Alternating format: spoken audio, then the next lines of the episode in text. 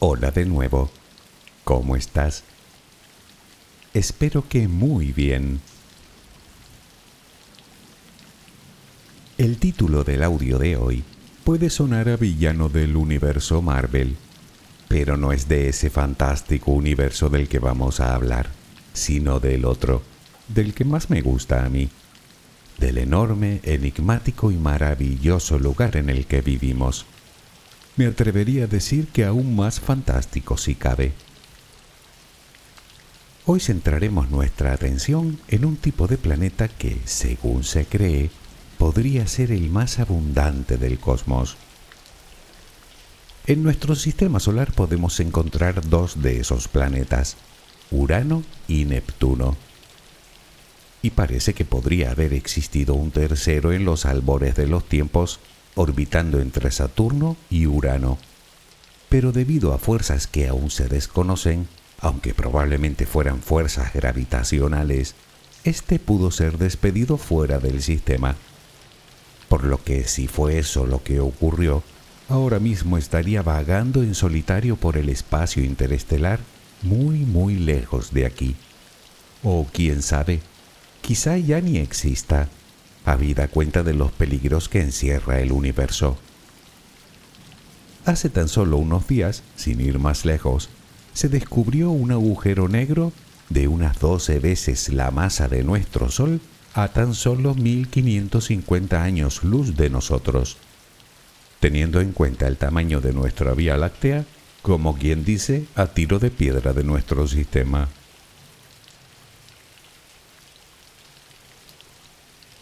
Pocas cosas nos quedan ya de las que hablar de nuestro barrio cósmico, el sistema solar poco a poco hemos ido desvelando sus secretos, o al menos lo que sabemos o creemos hasta el momento de él y de sus astros, desde la estrella que lo gobierna, el Sol, hasta donde termina su influjo, más allá de la nube de Oort. Planetas rocosos, gigantes gaseosos, lunas, asteroides, cometas. Sin embargo, aún no hemos hablado de estos dos planetas, Urano y Neptuno. Lo cierto es que se parecen bastante a los gigantes gaseosos, pero en realidad se engloban en otra categoría aparte, los gigantes helados.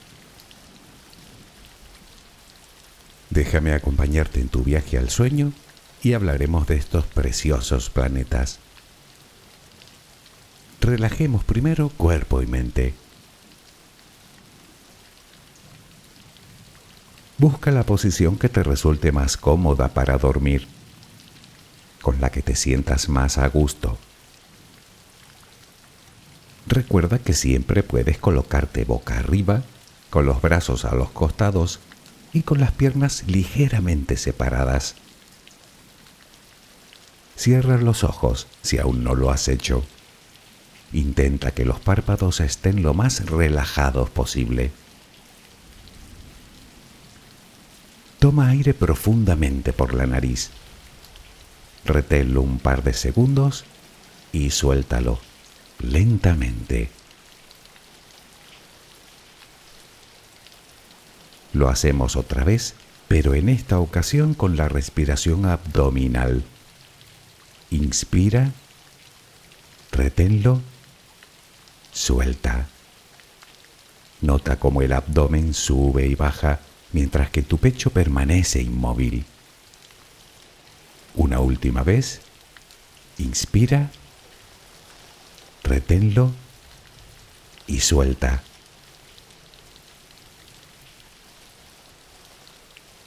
Ahora intenta visualizar el aire que inhalas como si fuera luz. Con cada inspiración entra un poco de luz en tu interior y con cada exhalación sale todo lo que intoxica tu vida, todo lo que contamina tu mente y tu espíritu. Inhalas luz, exhalas malos pensamientos, preocupaciones, estrés, ansiedad. Cada vez tu cuerpo se va inundando más y más de esa luz, blanca, serena, purificadora. Poco a poco cada rincón de tu interior se va iluminando hasta que te conviertes en luz. Todo tu cuerpo es luz Continúa respirando normalmente, sin forzarlo, a tu propio ritmo. Inhalas luz, exhalas luz.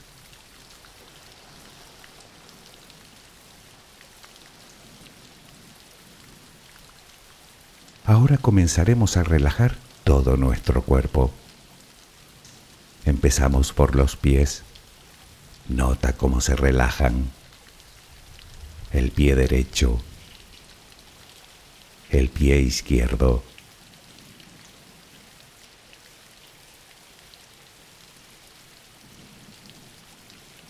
Centra tu atención ahora en las piernas.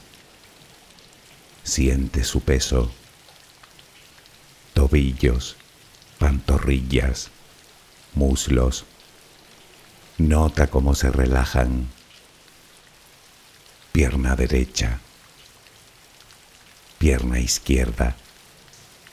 Ambas quedan completamente relajadas.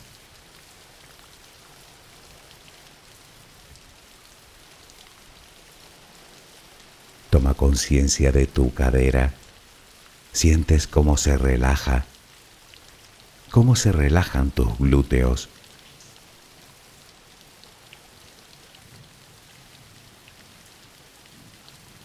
Piensa ahora en tu abdomen que sigue balanceándose con cada respiración.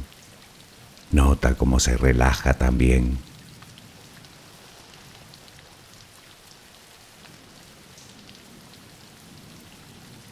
Tu pecho que permanece inmóvil también se va relajando.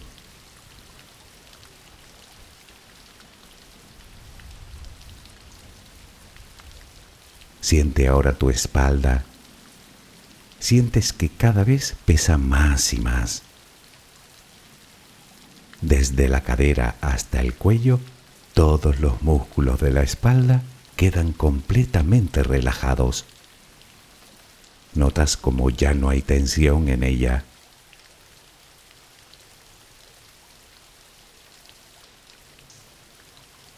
Notas los hombros que lentamente se van relajando también.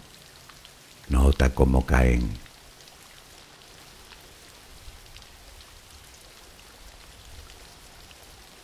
Presta atención ahora a los brazos. Tu brazo y antebrazo derecho. Tu mano derecha. Los dedos de esa mano. Todo queda relajado tu brazo y antebrazo izquierdo, mano izquierda, los dedos de esa mano. Notas el peso de ambas extremidades.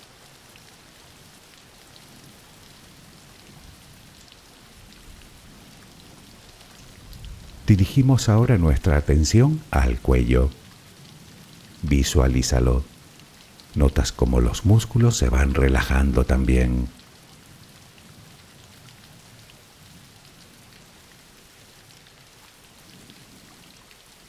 Mandíbula, las mejillas,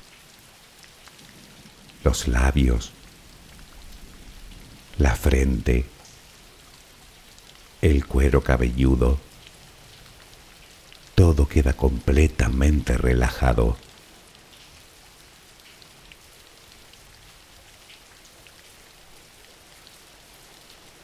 Sigue respirando lenta y serenamente.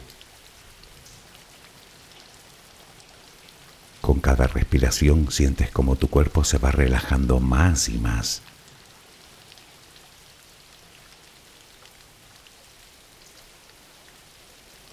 Siente cómo resplandeces de paz, de bondad, de gratitud, de calma, de compasión, de amor.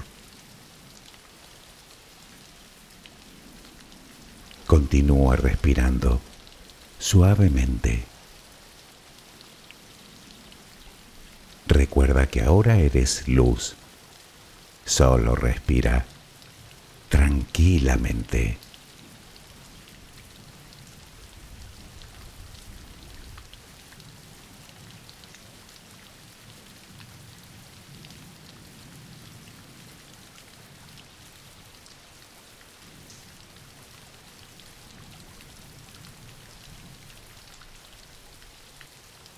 Nuestro viaje de hoy tendrá dos paradas.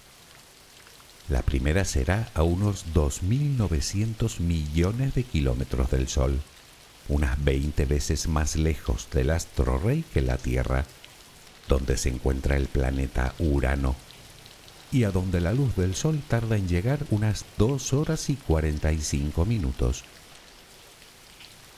La segunda parada está bastante más lejos, a casi el doble de distancia, a unos 4.500 millones de kilómetros, el lugar en el que orbita Neptuno y al que la Voyager 2 tardó nada menos que 12 años en llegar, viajando a una velocidad de unos 19 kilómetros por segundo, es decir, a más de 60 veces la velocidad del sonido. Tan lejos está que la luz de nuestra estrella tarda en llegar a él cuatro largas horas. No tenemos tanto tiempo, ¿verdad?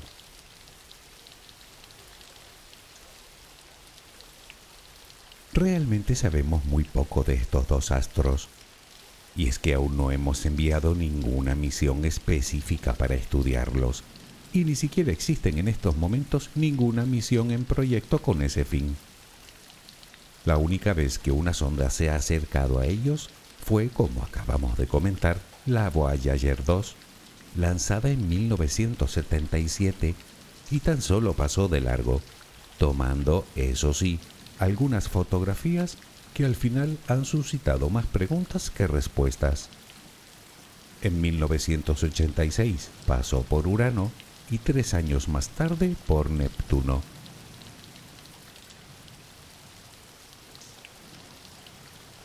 Urano fue el primer planeta descubierto por medio de un telescopio. Es verdad que los romanos ya lo conocían, pero pensaban de él que se trataba de una simple estrella. No fue hasta 1781 que el célebre astrónomo William Herschel pudo observarlo por primera vez con un instrumento de observación. Como curiosidad te contaré que Herschel quiso bautizarlo en honor al rey Jorge III de Inglaterra, así que lo llamó Georgium Sidus.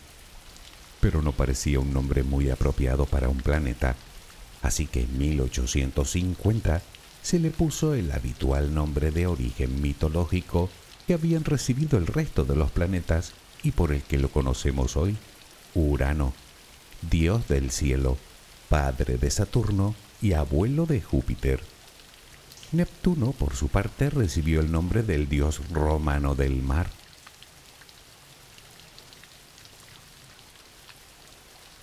Lo cierto es que ambos planetas tienen grandes parecidos.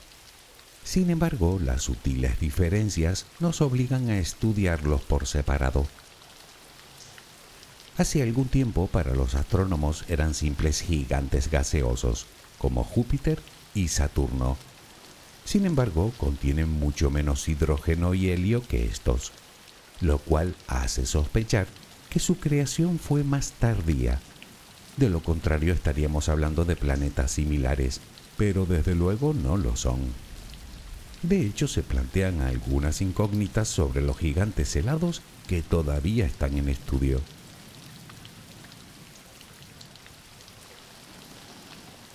Para empezar, se sabe que están compuestos por un núcleo rocoso similar al tamaño de la Tierra. Pero, ¿cómo llegaron hasta ahí las rocas que conforman esos núcleos? Me explico.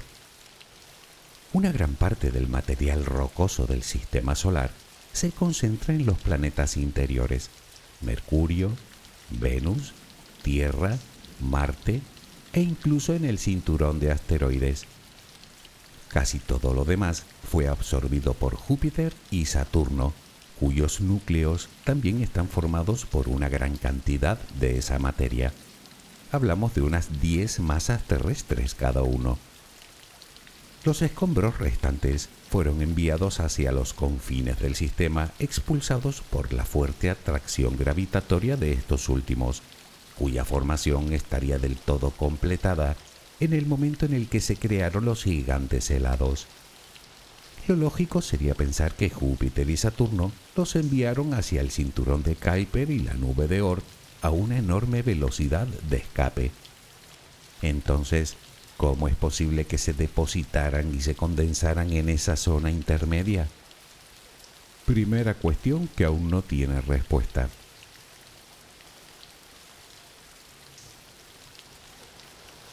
Centremos nuestra atención en Urano. Tiene un diámetro aproximado de cuatro veces el de la Tierra, el tercero en tamaño después de Júpiter y Saturno sin embargo, es el segundo menos denso del sistema, solo por detrás de Saturno. Tanto es así que su gravedad sería de tan solo el 89% de la de la Tierra. Su año, es decir, el tiempo que tarda en dar una vuelta completa alrededor del Sol, dura 84 años terrestres, lo que viene a ser toda una vida humana. Sin embargo, su día o el tiempo que tarda en dar una vuelta sobre sí mismo, tiene una duración de tan solo 17 horas y 14 minutos. Se trata del planeta más frío del sistema solar, con temperaturas de 224 grados centígrados bajo cero. Decir que es frío es quedarse muy corto. Algo que a priori no parece demasiado lógico, puesto que el sentido común nos dice que el planeta más frío debería ser el más alejado del Sol, Neptuno, pero no, es Urano. Parece ser debido a la propia temperatura de su núcleo, que es algo más frío.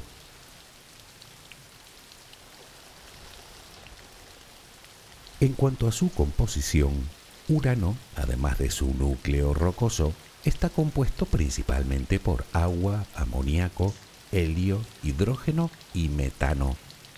Precisamente es este último gas el que le da su característico color azul verdoso. Y también tiene anillos, 13 en total, aunque no solo son más tenues que los de Saturno, sino que están compuestos de un material mucho más oscuro, lo que hace que sea prácticamente imposible observarlos.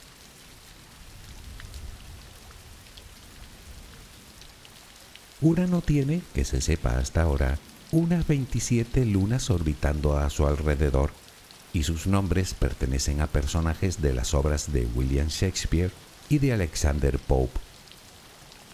Las mayores son Miranda, Ariel, Oberon y Titania. Sin embargo, son tan oscuras que también son muy difíciles de observar. En cuanto a la más pequeña, recibe el nombre de Cúpido descubierta en 2003 y de tan solo unos 18 kilómetros de diámetro.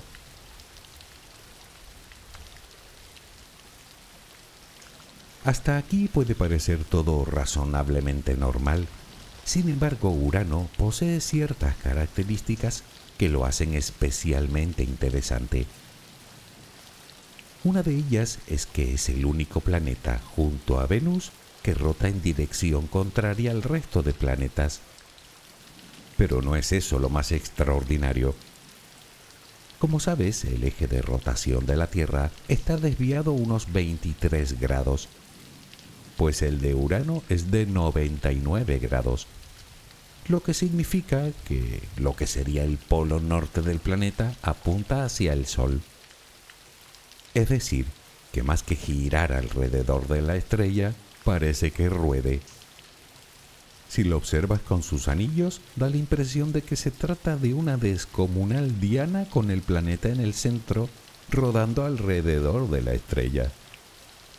Esto hace que sus estaciones sean las más extremas de todo el sistema solar, ya que el Sol brilla en cada hemisferio durante 42 años.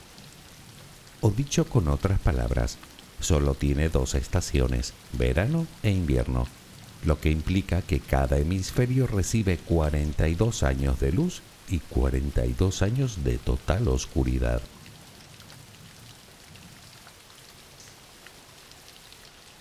El motivo que aducen los científicos para que se dé esta curiosa forma de girar no parece ser otro que el de una enorme colisión con otro cuerpo celeste de grandes dimensiones hace miles de millones de años. En cualquier caso, las curiosidades de este bello planeta no terminan aquí. Resulta que lo normal es que el campo magnético de un planeta esté bastante alineado con su eje de rotación, pero en Urano ni siquiera eso se corresponde con el resto de astros. Su campo magnético se encuentra desviado la friolera de 60 grados, algo para lo que los científicos, hasta el momento, tampoco han logrado encontrar explicación.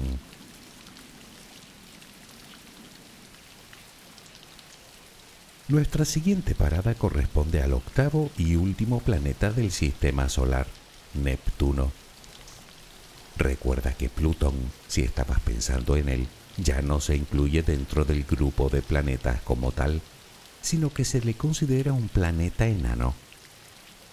No obstante, a veces incluso Plutón está más cerca de nosotros que Neptuno, debido, como sabes, a la órbita tan elíptica que tiene. Por si te lo estás preguntando, esos periodos suelen durar en torno a 20 años.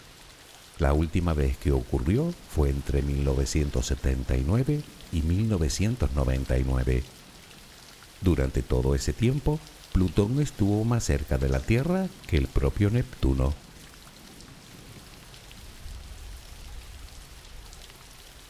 Neptuno se parece bastante a Urano, al menos en cuanto a composición y tamaño.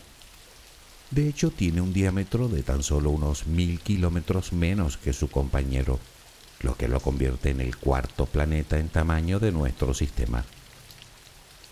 Sin embargo, siendo algo más pequeño, es algo más masivo que Urano, ocupando en esta categoría el tercer puesto después de Júpiter y Saturno.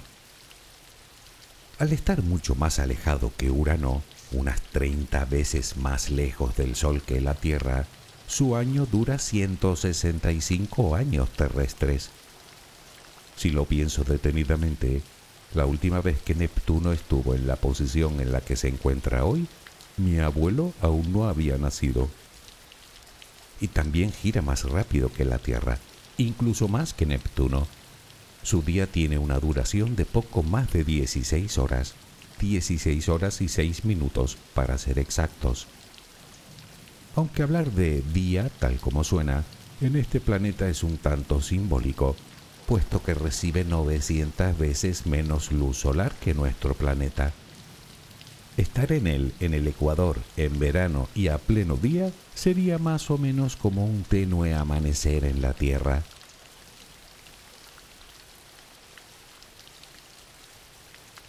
El descubrimiento de Neptuno podríamos decir que no fue exactamente al uso.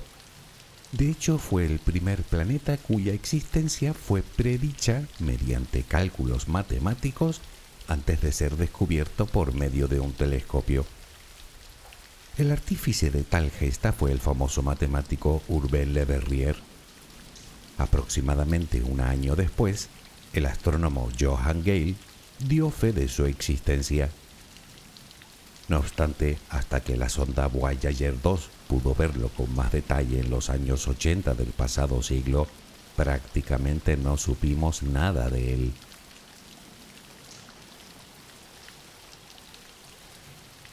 En cualquier caso, Neptuno tiene también algunas curiosidades que lo hacen único y que conviene comentar. Si quisiéramos posarnos sobre él, tampoco encontraríamos una superficie sólida sino una mezcla fluida de agua, amoníaco y metano que cubre un núcleo rocoso y caliente también del tamaño aproximado al de la Tierra.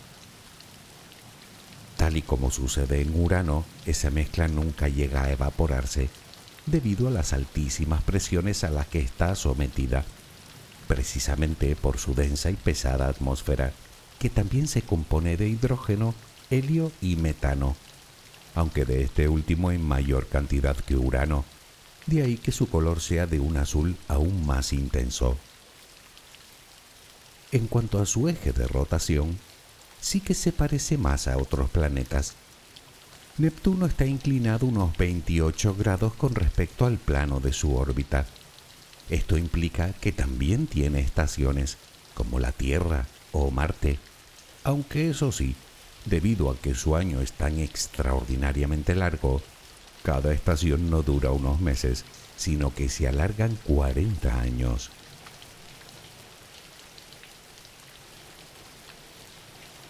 Neptuno también tiene anillos a su alrededor.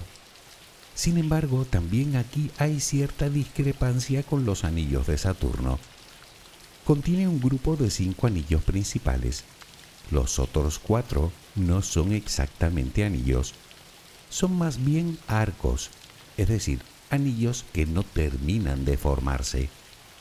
El motivo parece ser que se debe a la fuerza gravitatoria de una de sus lunas, Galatea,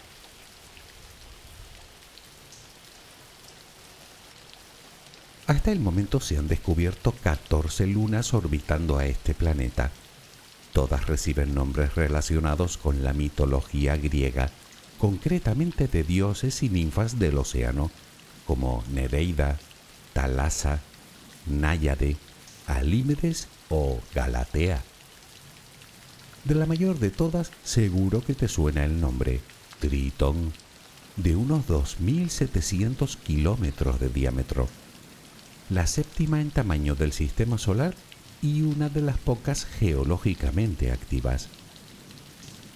Se trata de una luna muy fría, con una delgada atmósfera y con géiseres que expulsan chorros de material helado hacia el exterior.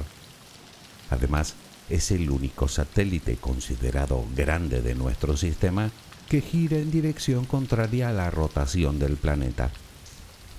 El motivo es que dicha luna no se formó junto con el planeta, sino que fue atrapada por su gravedad hace mucho tiempo. De hecho, los científicos creen que antes de ser satélite de Neptuno, Tritón pudo ser perfectamente un planeta enano, tal como lo es Plutón. De hecho, es algo mayor que este.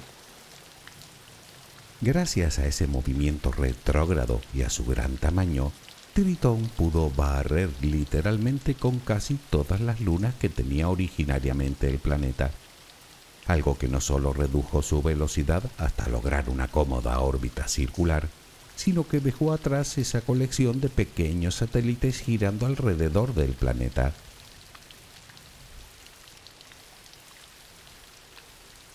Neptuno también tiene campo magnético, y también está muy desviado con respecto a su eje de rotación, no tanto como Urano, pero mucho más que el resto de planetas, nada menos que 47 grados. Sin embargo, si algo caracteriza a este bello planeta, son sus descomunales vientos.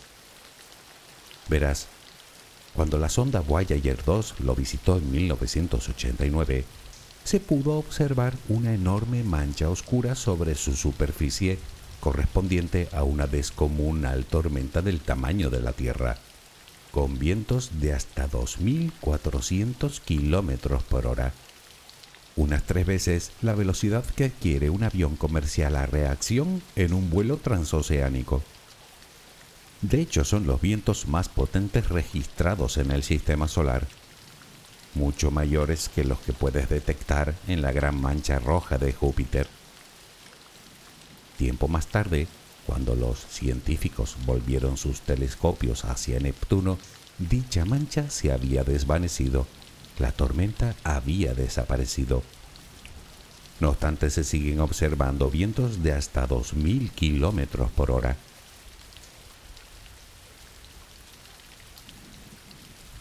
De momento y a ciencia cierta no sabemos mucho más de estos dos planetas. Sin embargo, los científicos continúan investigando mediante simulaciones, llegando a descubrir cosas verdaderamente sorprendentes. Y una de ellas es para dejar con la boca abierta a cualquiera. Resulta que simulando el calor y la presión que pueden darse en la superficie de los gigantes helados, los investigadores han llegado a la conclusión de que en su interior podría llover, pero no agua, sino diamantes, como lo oyes. Pero tiene mucho sentido y verás por qué.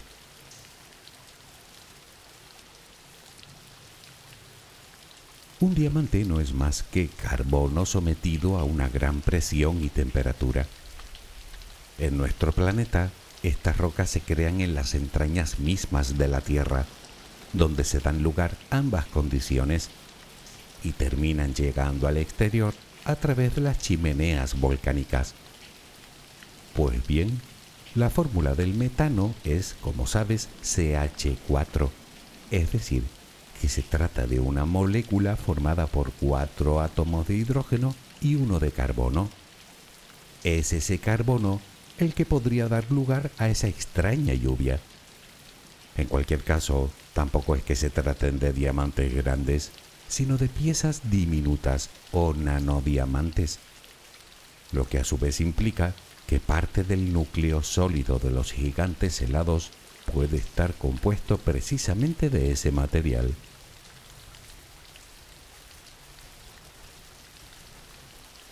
Increíble, ¿verdad? La pregunta es por qué no vamos y nos hacemos con unos cuantos. Seguro que ese es el sueño de más de uno. Pero por el momento nos es del todo imposible. No obstante, quién sabe, quizá dentro de mil o dos mil años dispongamos de la tecnología suficiente. Puede que antes. De lo que sí estoy seguro es que ni tú ni yo lo veremos. Una lástima. En fin, el próximo día cambiaremos de universo. No, al de Marvel no, al nuestro propio, a nuestro universo interior. Espero que mañana tengas una maravillosa jornada. Que descanses. Buenas noches.